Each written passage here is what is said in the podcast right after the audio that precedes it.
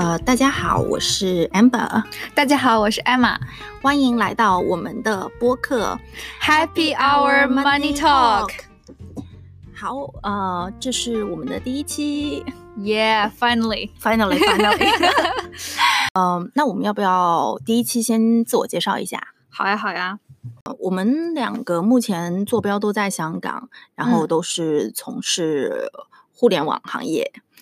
具体来说，互联网金融 （FinTech），FinTech。对，嗯，那呃，其实我们是一开始怎么会有做这个播客的想法呢？嗯。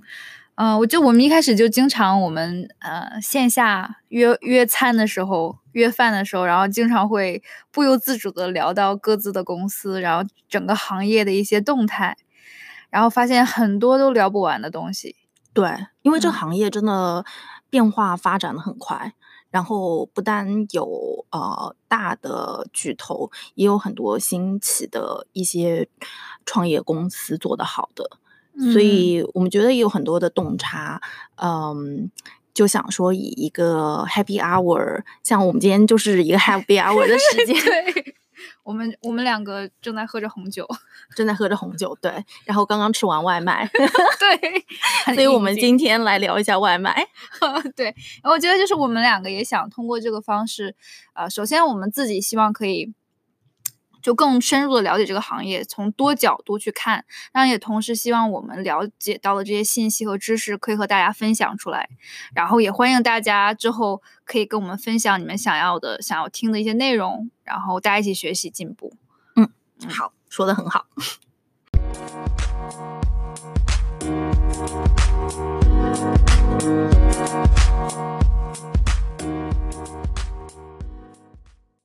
呃，那么第一期呢，其实我们想聊一下外卖餐饮。其实外卖一直以来都很受投资公司的青睐。嗯，我记得去年的时候看到一组投资数据，是说分投在二零一八年，呃，整个外卖行业的投入有五十亿美金之多。哇，呀，而且对比前一年有百分之四百的增长。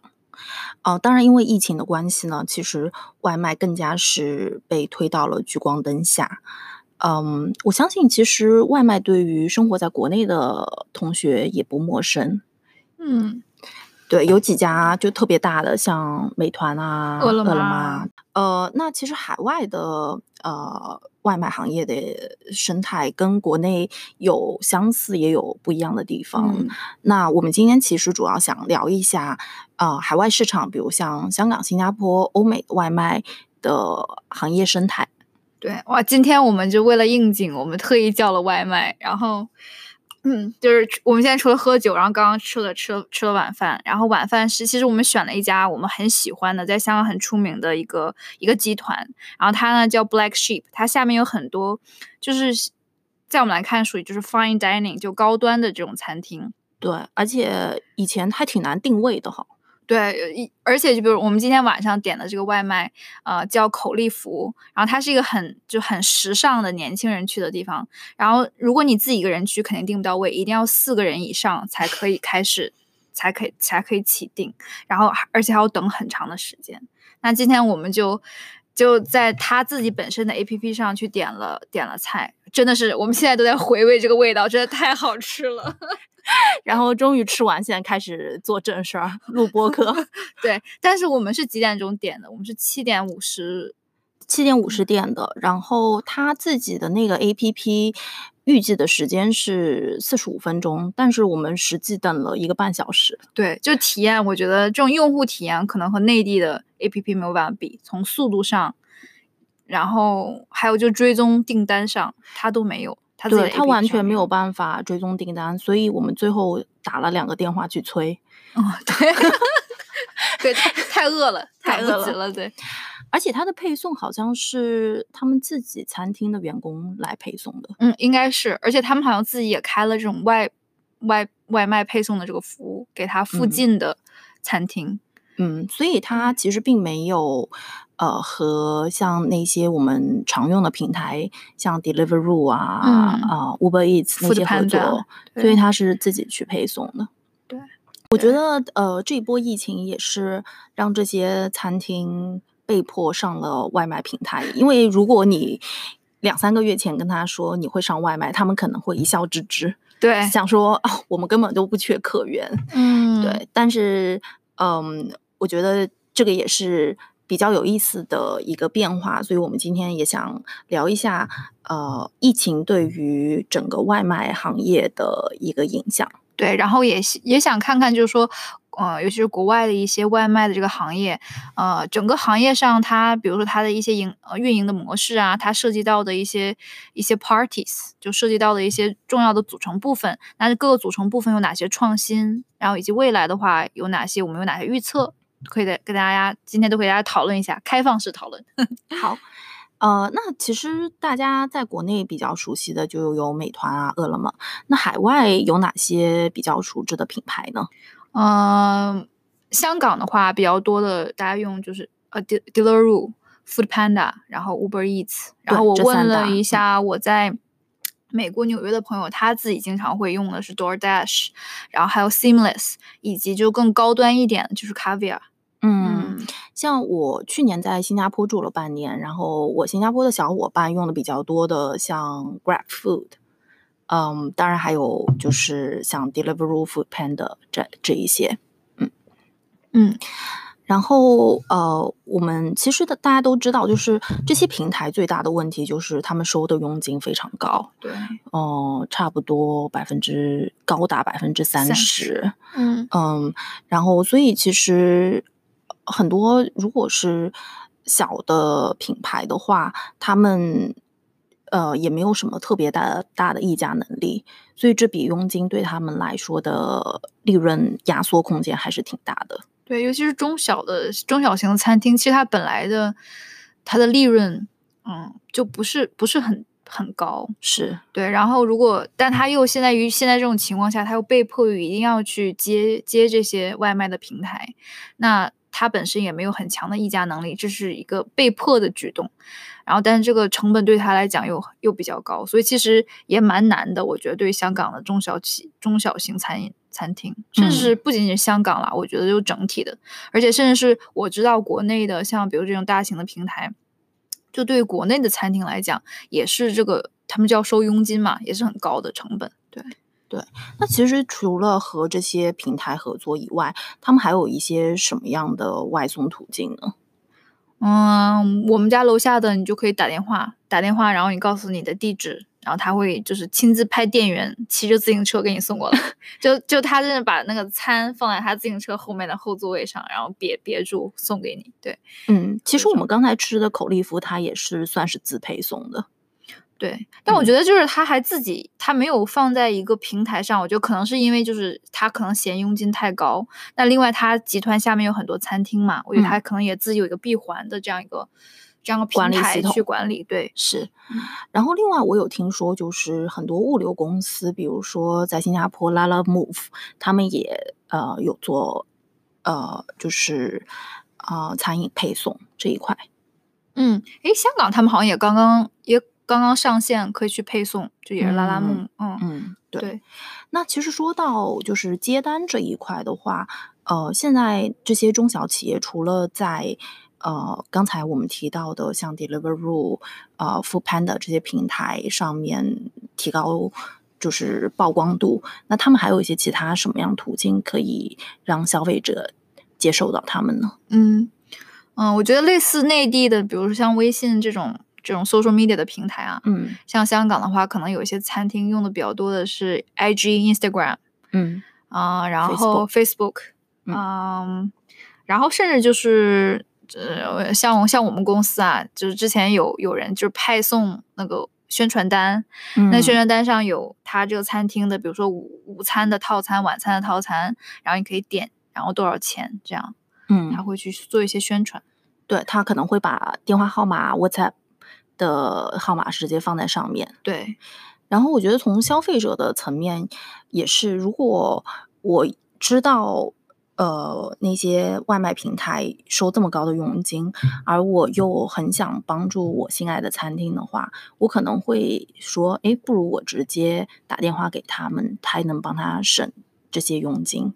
嗯直接下单。对我之前就是看到，就是因为最近香港疫情的原因嘛，然后有很多人在 Facebook 上贴说怎么样可以帮助香港本地的中小企业，嗯，然后有一些人就说说哦，OK，如果你发现。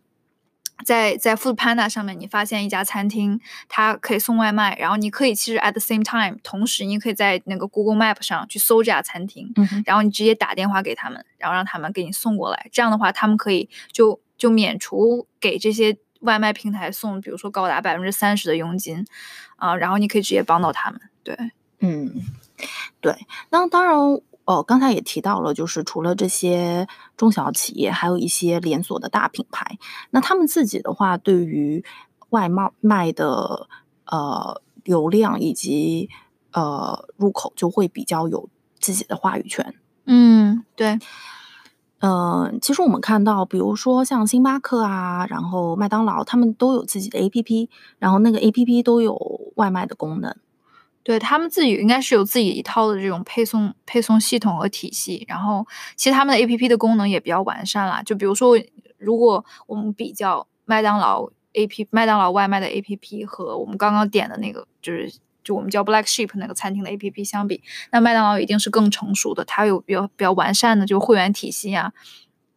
就是我把我的信息都放上去，然后它的整体的用户体验也会很好。啊、然后它本身的话也已经有很多用户了。就我我我自己在这个行业，就是也也可能我们的公司跟他有合作嘛，就知道它本身自己的 APP 上的流量和用户已经是很很大了。对，而且你刚刚提到很好，就是说它不单单只是拿流量，而且它对于背后的用户很有比较有掌控。对对，他们这一点做的很好。我觉得这种像像 KFC 啊、麦当劳，嗯，对，他们在就是自己的客户体系啊、会员体系上，啊、信息数据的这种掌控，我觉得他们是很有策略性的。对，那这些的话，其实它在和第三方的呃平台合作的时候，他未必能做好这么好的掌控，因为虽然平台能给他带来流量，但是未必能告诉他这么清晰的呃用户画像。嗯所以，当他可能在想主推一些产品或者跑一些呃季节性的营销策略的时候，他可能比较难控制。而他如嗯果用自己的 APP 去带一些外卖流量的话，他就比较好去掌控。嗯，对，但是我觉得也挺蛮有趣的。比如说在香港啊，香港像像麦当劳，呃，像麦当劳有跟就是阿里 Pay 就支付宝香港合作嘛，嗯，但它更多的合作不是说深度层次上的这种这种合作，而是说，比如说它推出一款新的产品，那他会想说怎么样利用，比如说呃支付宝上面的支付宝香港上面平台的用户的流量去推它的一个新的产品。嗯那他可能会跟他们有一个合作，把他的这个优惠券啊放到他们的平台上，但是没有一个很深层次的这种合作。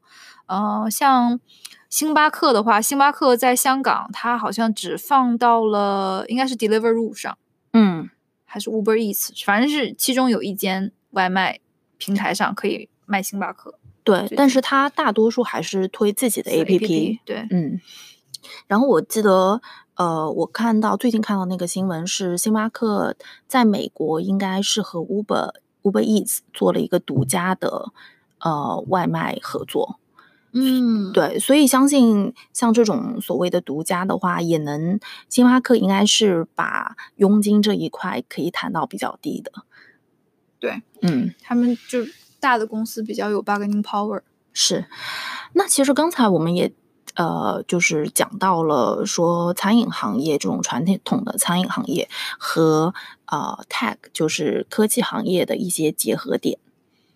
那嗯，其实我觉得这个是一个很有趣的意思，就嗯。是他们互相可以说各取所需吧，对，双赢。双赢。对，如果两方都一起可以去合作，然后深度合作的话，我觉得对两方来讲都是一个很好的契机。就比如说，其实餐饮行业是一个，不管你有什么样的这个问题哈、什么样的疾病或者 pandemic 全球性的疫情，还是经济危机，大家总是要吃饭的，是一个很高频的，就是场景。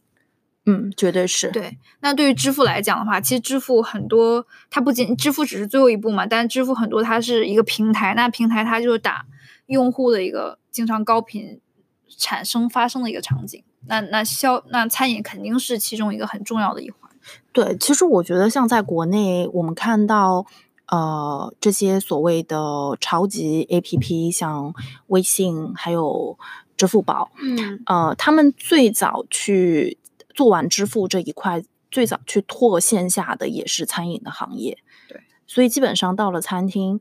呃，都可以扫码点单，然后呃，在扫码就最后在座位上直接就是付款，对，就是而且付款，对而且它还就是有那种功能，我之前去出差的时候，就是你几个人坐在一张桌子上嘛，然后几个人一起扫码，嗯，然后大家可以点，就可以看别人点了什么，然后去加，对我觉得体验还是很好的。对，我觉得他们呃会盯上餐饮，也是因为你刚才提到就是高频消费这个点。嗯，但是呃，比如说对于餐饮行业来说，他们其实是一个比较还是比较传统的行业，因为你会发现呃，他们非常聚焦在线下，他们的呃菜单也都是纸质的菜单。嗯，所以呃，它其实是在。对于移动消费这种浪潮，他们整一个感觉是慢半拍的。对，我觉得你这个总结就是慢半拍。我觉得你说的很对，就是它比较被动了。因为就算是线下，比如说线下你去了一家餐厅，它现在开始接收，呃，如果我说内地啊，就内地的话，它现在开始接收就是呃钱包，比如说像微信支付啊、支付宝，都是用户方面引导的变革。就是我作为一个用户。我一直用微信支付，因为一直用支付宝支付。为什么我到了你这个餐厅，我就一定要给现金呢？就他们也是就被迫逼着说，哦，那我现在要要接这些支付支付渠渠道了。那在香港或者是海外的话，还是我觉得更传统，可能好一点、高一高级一点的，他会收，比如说 Apple Pay 或者是 Google Pay。那大多数的场景就是现金和信用卡。嗯，对。然后另外的话，它其实对于背后的用户。呃，还有对它的整个 CRM 的管理都是非常没有掌控力的。嗯，对，的确是。嗯，在香港的话，有一些餐厅，哎，我还真的香港的餐厅，可能我去过，比如说就 Pizza Express 会有会员体系吧。对。但是你要填一张 form，然后那个 form 是纸质版的，然后你要写很，就比如说写你的姓名、电话号码。然后住址，还有你的身份，呃那个那个生生日，然后你到了过生日的时候，他可能会给你发一条信息，然后说哦，Happy Birthday，生日快乐，然后你现在来 Pizza Express 消费，可能有有有八折。对，然后还有最近，呃，我也收到很多短信，是以前去消费过的火锅店，可能因为我的电话定位，然后我就是收到短信说，呃，如果你现在回来的话，我们有七折优惠，但是他完全不知道我是住在哪个区，呃，以及我可能对于什么样的优惠对我来说更有有吸引力，所以，嗯，其实我觉得，因为这次疫情突然之间。把这些餐饮业从一个比较传统的运营模式，更加去逼他们去想，说我怎么样更好的理解消费者，怎么样更好跟他们去接触。那他更需要去有科技的一些呃助力去帮他了解。嗯，对，就是没有疫情的时候啊，大家还是会去线下去去光顾去吃饭。但现在的话，就是说，我觉得可能杯子就是餐厅的老板也会想说，哦天啊，我现在。没有人来我的餐厅去了。首先，我怎么样可以？就首先第一步，可能很多就是说，我要去送外卖嘛。嗯。但外卖的话，呃，我们刚刚讲的一些，可能现在就有一些大的平台。那大的平台，呃，就可以帮他很快速的，呃，连接这个功能。因为小的商店，他肯定不会自己开发一条系统，啊，甚至说他可能现在已经有的方式，其实是很不规模化的。比如他接电话，他他一天能接多少个电话？他有多少个电话线？Right？那他。就是他去派外卖，他还有可能他一个餐厅啊，就我父母之前开餐厅，可能就几个人。那那如果你一天来了十个订单，你要怎么去很快速的、很高效去派送呢？所以他自己本身是不具备这个这个能力去很规模化的去做这种线上的生意的。那所以他就需要去依靠第三方这个平台。那呃，除了外卖之外，那另外的话就是说，他怎么样可以更好的触达他的用户？那我觉得现在其实国内的。或者是说，现在很多的一些我们叫 Mega App，就超能应用。那这些超能应用上，它其实有很多，比如说像小程序啊，那它可以接入这些功能，比如说帮助这些餐厅去管理它的这个会员体系，啊，很很类似。嗯，我看一下，就是国内微信有做那种，就比如说电子的会员卡。是，嗯，那你觉得在像海外的市场的话，有没有哪些做的比较好的呢？在香港的市场或者新加坡，我们看到的，嗯。我觉得好像还蛮少的，去真正去做会员体系这一块的，就他可能，我觉得现在香港还是只是说是就支付那一环节，就最后一步。嗯，但是前期的话，我觉得我知我自己知道啦，其实很多公司想做，嗯，但是这是一个很投入很大的一个一个。一个商业模式，对，因为我觉得 CRM 这一块的话，呃，它本身开发的成本是很高的，所以以前我们看的话，一般来说，像航空公司这种或者酒店，他们会去做自己的 CRM，因为它也能负担起这个投资。但餐饮的话，尤其是呃，你说是非连锁式的，他可能就想说我比较简单，就单刀直入，拿你的电话号码，嗯，然后可能再对你。推，然后你也我有好的口碑，你也会回来，所以他没有想那么多。但是现在突然之间，呃，就变成了一块空白。我我需要怎么样去在疫情下面生存下去，再让我的客户回来？那我要怎么样更好的跟他们沟通？所以。在这种情况下，我觉得更多的时候他们会想说：那作为科技公司，你有没有很好的一些呃，就是解决方案给到我？嗯，对。所以我刚才其实你刚才讲的那个点，我特别同意，就是支付这一个环节，就最后这个环节的话，其实我们看到已经有很多公司在做，比如说像阿里 Pay，然后还有 Google Pay、Apple Pay 这一些。的呃，他们在比如说用 A P P 或者就是在在线上，呃，就是最后付款的那个步骤就可以一键解决的。但是怎么样把这些呃，就是 transaction data，我们叫做交易数据，交易数据，嗯，还有包括背后那个交易的人真正可以。呃，相关的数据传达给商家，以及他们消费的类目传达给商家，帮助商家更好的去经营他们的生意，呃，合作好营销。这个的话，我觉得是一片空白，是一片空白。我觉得国内反而做的更好一点哈。对，我觉得国内做的更好，而且我觉得香港的话，我觉得分行业，我觉得餐饮行业的话，好像真的没有。我现在想，我觉得更多的，比如说是购物，就比如说美妆类，嗯。或者是说，就是大的商场，其实我我发现，就很多美妆美妆类的这个品牌，他们可能后面都用的是同样一个就是会员体系的平台，但餐饮类的话，还真的蛮少的。嗯，就最近，比如说像 OpenRice，它最近上了也比较主推的是那个就是啊外卖自取，嗯，然后它也是接，因为就是 OpenRice 可以跟大家介绍一下，OpenRice 就相当于香港版本的那个大众点评，是。嗯，然后它它当然没有大众点评点点点评那么高级，但它香港还是一个比较主流的 A P P。那它新推的这个功能呢，就是把一些很多中小型的餐厅都放到它的平台上，因为它本来已经和这些中小型餐厅合作了。然后它会把中小型餐厅一些菜单就是数字化，你到它的 A P P 里面可以看啊，这些中小企业有什么样的呃这个。食物或者是饮品，然后你点，然后点完之后呢，就是你要去自取，因为因为其实 OpenRice 它本身它没有一个就外派的这种物流系统，嗯，所以用户的话对没有没有派送小哥，对，所以就是说你你选了之后呢，你要亲亲自去线下去取，对，但是它我觉得一定程度上它迈出第一步，就是说怎么样帮这些中小企业把自己首先最简单把这个菜单数字化，那怎么样可以就是说。让这些中小型企业利用 Open RISE 上面的这个会员，嗯，去把他们连接到一起。对，第一步吧，我觉得。嗯，那你觉得其实外卖行业接下来会如何演变呢？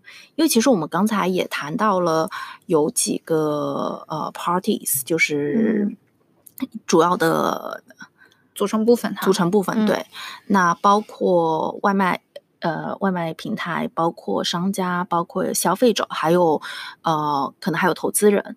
那目前呢，还有物流，还有物流很很重要。对，那目前呢，其实整个呃运行的背后的一大驱动力就是补贴。嗯，对，这些这些我至今好像还没听说过哪哪个外卖公司是赚钱的公司，甚至是内地像像饿了么这些，就是流量这么大、用户这么多的情况下，就我们知道的都还是就倒贴嘛，补贴。对，所以其实这个行业的呃 margin 应该说利润率其实是很低的。你觉得，嗯，因为我其实。之前因为工作也是有和呃，就是餐饮和嗯这一块就是有接触了，嗯，就是所以当时我记得跟商家做采访的时候，商家说如果外卖公司从百分之三十的基础上再提的话。他们很有可能就下架了，因为他们没有办法再赚钱，甚至是亏钱。嗯，但是外卖公司他们就会说，我们之所以现在只收百分之三十，是因为有分头的钱。嗯，然后消费者呢，他们就说，嗯，现在如果你们没有补贴的话，我可能就不不用你们平台了。对啊，就是对于消费者来讲的话，我自己是有一个，因为我我。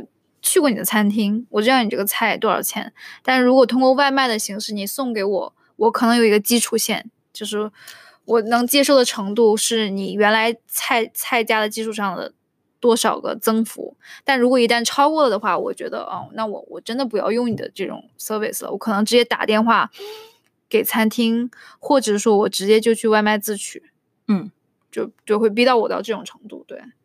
对，所以在这种就是，如果我们把利润率作为一个呃主要的一个呃轴心，一个解决要需要解决的一个问题的话，可以其实从哪几个环节可以提升这个呃利润率，让这盘生意继续演演演进下去呢？嗯，我觉得就是之前也听过很多就行业的人去去聊这个，然后。其实很大的一块成本是，就是其实外卖小哥啊，是虽然他们很辛苦，但其实外卖小哥对于整个这个商业模式来讲的话，是一个很很昂贵的成本。是啊，首先你就人力成本啦，然后另外的一个你怎么样怎么样可以很好的利用好你这个外卖这个路线啊？就比如说，嗯，我我今天要送一个片区。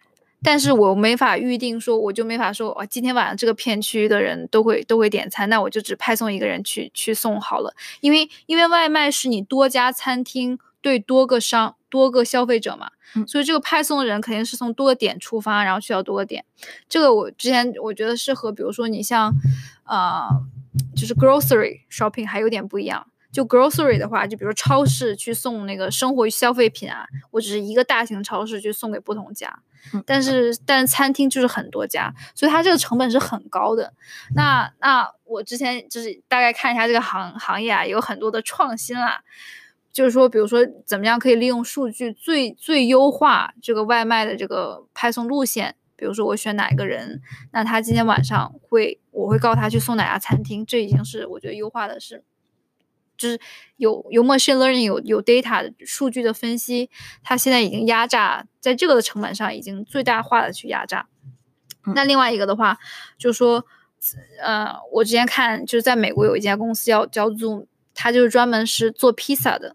那他就想说，我怎么样可以节约时间，然后节约我节省我派送这个距离，所以他就有一个移动厨房的这样一个概念。嗯，他就是说，你在点了一个披萨的时候呢。啊，首先啊，首先他会他会预测，他会根据他这个数据去预测说，比如说我今天在这个区域一共会有两百个比萨饼的这个订单，那我首先会做这么多的比萨饼，那我不会多做嘛？那另外的情况下说，那在这个区的中间，我会把我这个移动厨房在开的这个路上把披萨做好，就比如说。它也有机器人了，就是机器人的自动化可以节省成本。那保持市中心，那到各个就是客户的这个地址啊，配送的地址是最短的这个距离。那所以它在制作成本上和时间成本上，以及外派的这个成本上，都节都有了这个成本上的节约嘛。所以我觉得这是一个很有很有趣的创新。嗯，对。然后我觉得也蛮好奇，就是这样的披萨味道是如何的，就是将来会演变。的模式其实现在已经开始比较多了，就是呃，cloud kitchen 云厨房，或者有些人叫鬼厨房。对，Emma，你有没有听过？嗯，我大概有听过，不过其实具体的我不是很清楚。你可以，你可以，你可以多讲一下。对，因为其实我因为工作的关系，去年在新加坡还有去参观过其中一家这样的。呃，厨房，然后在新加坡，其实，呃，现在也逐渐开始多起来。像我看到新闻是，今年一月的时候，呃，Grab 它也有建立自己的云厨房。嗯，然后最早其实应该是两三年前，Uber 的 founder 就是 Travis，他离开 Uber 以后就创建了一个云端厨房。啊，原来他去创建。鬼厨房去了，我还想说他去哪儿了。对他还是对餐饮非常有 passion 的。嗯，OK，对，所以呃，当时我觉得这个概念很有趣的是，它不单可以呃，像这些外卖平台，就是呃，就是你可能只能接一家或者几家的外卖平台，而且你在。呃，外卖平台的数据你没有办法很好的去把它整合起来，它其实是有点像 WeWork for 呃 kitchen 的形式。简单来说就是共享厨房。嗯，有趣有趣。对，所以它会是有一个呃，就是管理中心，它会帮你经营所有这些外卖的呃公司。的连接，然后他也会管理那个场地，嗯，以及有共同的休息区，还有可以共享一些技术资源。嗯，我觉得这还蛮有趣的。其实，比如说像像我们啊，比如说我之前我爸爸妈妈开。开饭店嘛，嗯，但其实一开始的准备工作还是蛮长的。比如说你要申请很多的牌照，比如说什么身健康安全啊、卫生安全证啊，然后你要选场地、租场地。我觉得这个这个成本其实还蛮高的。但是如果有这个云端厨房，就很像 WeWork 嘛，其实可以降低一些想要创业的，就是厨房餐饮业创业人的一些成本了。对，我觉得那个门槛突然就低了很多。嗯，对，而且。嗯，我觉得整体的环境，像呃，相比那些新加坡的可能一些大排档，连空调都没有。然后在云端厨房的话，它的整个工作台，还有就是冷气啊那些配套休息区，我觉得都还蛮不错的。嗯嗯，然后我记得当时我去。呃，当时去那边参观的时候，他们也挺多订单的，就是门口都停着 Food Panda 啊，然后还有呃美团的外卖车。但，我其实也蛮好奇，就是说从消费者的角度，你觉得他们是更在意啊品牌，呃餐饮的品牌，还是食物的本身呢？嗯，其实我觉得作为消费者来讲，就我自己感觉，就肯定是食物本身。嗯。如果假如说我想吃印度菜，我去搜了一下，那很多个选择嘛。如果我没有一个特定的品牌的话，我可能会去看一下别人的这个点评、评论、评分。对，对，所以其实只要呃东西做的好吃，嗯，还是不愁没有销路。对，但可能就是说一个一个餐厅，它一开始起来的时候，它可能需要积累一些积累积累这样别人的评论。对对。但是我觉得像这种，嗯，就云厨房的运营模式，它比较轻，而且它的反馈机制又比较及时有效，所以能帮他很好的去了解哪些是热卖的，或者可能呃哪些呃消费，甚至去更好的去抓这些消费者的一些消费习惯，然后更好的去帮他提升自自己的运营效率。嗯，对，而且就是可能他也会把一些精力。更多的放在他的这个食物本身上吧，因为他不需要去，比如说为了他的这个门店啊，或者卫生啊，或者是员工的这种培训啊，因为可能他们这些已经有一些配套的系统给到他们了，所以他可能会把自己的精力更集中在食物本身。对，所以我们觉得呃，将来外卖再发展下去，可能除了正常的大家熟悉的可以呃去吃饭的一些餐厅以外，还有这种隐形的厨房在那边。嗯，对，嗯，只要食物好吃，其实我也不在乎它是在哪里做的。就比如我们今天晚上点了菜啊，其实如果他说他在鬼厨房做的，就是云云端厨房做的，我跟我没关系啊。对吧？只要食物好吃，我就开心。对，除非等到疫情以后，我们想说，哎，我们想到那家餐厅去吃一下，然后发现可能有线下的体验，我觉得还是不一样的。是。然后另外有一个可能是比较小众的，呃，叫做 Nosh Meal。然后之前他有呃也有跟我们公司有一些合作的，然后就是想呃配送一些写字楼去。嗯，然后它这一块的话，我觉得也挺有意思的，因为呃，我不知道是你周围有没有你自己有没有试过，或者你朋友。我我的我的室友他就是有点这个，我觉得还蛮蛮有趣的。他这种就是和我们现在点餐的模式不太一样。我们现在点餐可能是说我当天点，或者是我提前，我现在饿了，我现在去点。但他这种是。比较批量式的需求啊，提前需求可能是，呃，因为我室友他在点嘛，就说我这一个月或者是我接下来的两个月，我跟他有一个订单，那我一周可能是吃他五天，有可能我周末的时候跟朋友一起出去吃嘛，那周一到周五我在我在办公室，那你把我选好的餐送给我，他可能有每一周有十个选择，那我就选择五个。然后我觉得这个还是是一个，其实一个挺好的想法的，尤其是对于比较忙碌的人、公司白领来讲啊。而且我觉得其实它还有很大的发展空间，可以做得更好。就比如说，就我我我之前在讨论啊，就是想说，啊，我们希望未来有一个人工智能嘛，有个电影叫《Her》，就是他了解你的需求。然后像我们在理财行业，就是金融行业有说啊，未来你会有一个财富管家。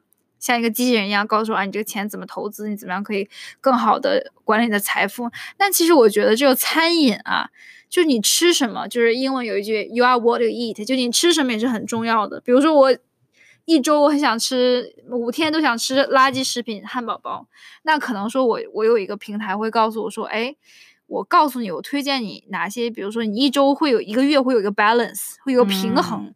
你五天吃汉堡包，然后这汉堡包我可以推荐一些。哪些，比如说有新兴又有好的品牌，或者有一些新兴的餐厅，可以值得你去尝试。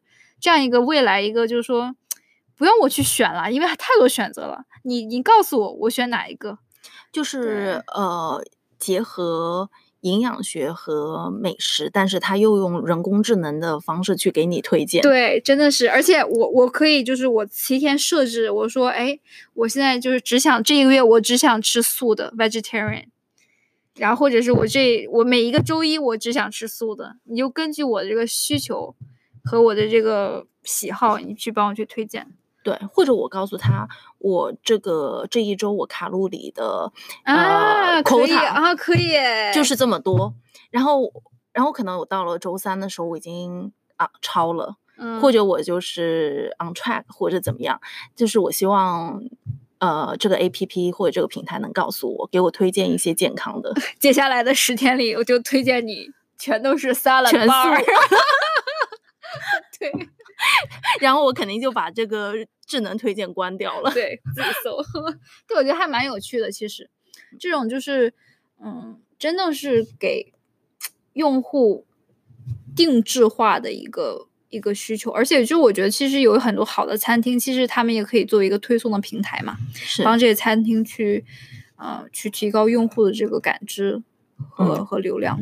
嗯，新的创业 idea，哎，我们其实是可以去去想想去做，哎，就我觉得就是很多，其实科技让这些传统的行业有很多的可能性。嗯，对。观众朋友们，不要偷我们的 idea，好吗？